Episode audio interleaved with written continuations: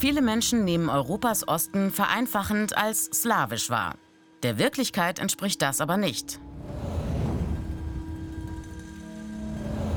Je nach Blickwinkel, ob geografisch, historisch, kulturell oder politisch, ergibt sich für die Länder im östlichen Teil des europäischen Kontinents eine unterschiedliche Zuordnung.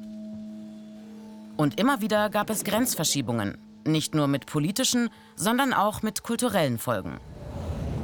Besonders einschneidend 1991, der Zerfall der Sowjetunion. Kurz darauf zerfällt auch die Volksrepublik Jugoslawien in einzelne Nationalstaaten. Damit fällt nicht nur der eiserne Vorhang. Er hatte im Kalten Krieg die Welt in zwei ideologische und wirtschaftliche Blöcke geteilt. Den kapitalistisch geprägten demokratischen Westen einerseits und den kommunistischen Osten auf der anderen Seite. Nach dem Aufbrechen der alten politischen Strukturen tritt die kulturelle und ethnische Vielfalt in Europas Osten deutlicher hervor. Die Gegensätze zwischen den einzelnen Ländern und Bevölkerungsgruppen entladen sich auch in Kriegen. Von den Jugoslawienkriegen in den 90er Jahren bis hin zum russischen Angriffskrieg in der Ukraine, der 2022 begann. Im östlichen Mittel- und Südosteuropa außerdem bis heute immer noch stark spürbar die Kultur der Habsburger Monarchie, prägend von der zweiten Hälfte des 19. Jahrhunderts bis 1918.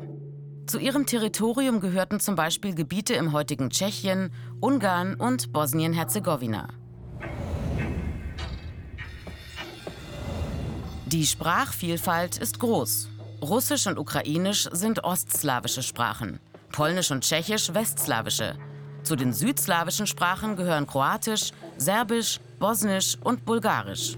Ungarisch und Estnisch dagegen sind keine slawischen Sprachen, sondern verwandt mit dem Finnischen. Rumänisch wiederum ist eine romanische Sprache. Sie ist verwandt mit dem Italienischen und Französischen. Die ethnischen Gruppen der Sinti und Roma sprechen Romanes, was auf das indische Sanskrit zurückgeht. Kulturelle Unterschiede von Nordost- bis Südosteuropa, das heißt auch religiöse Vielfalt. Bei den christlichen Religionen ist einerseits die römisch-katholische Kirche vertreten. Sie dominiert zum Beispiel in Polen, Ungarn und Kroatien. Weiter im Osten, in Russland, der Ukraine und Georgien, ist die byzantinisch-orthodoxe Kirche vorherrschend.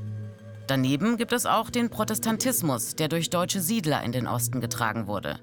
Er ist insbesondere im Baltikum präsent. Litauen und Polen waren ein wichtiges Siedlungsgebiet jüdischer Menschen. Allein in Polen lebten bis zu ihrer Vernichtung durch die Nationalsozialisten 3,3 Millionen Jüdinnen und Juden. Heute sind es dort nur noch etwa 10.000. Der Islam kam durch die Ausdehnung des Osmanischen Reiches nach Südosteuropa. Bosnien-Herzegowina in Ex-Jugoslawien zum Beispiel hat eine mehrheitlich muslimische Bevölkerung.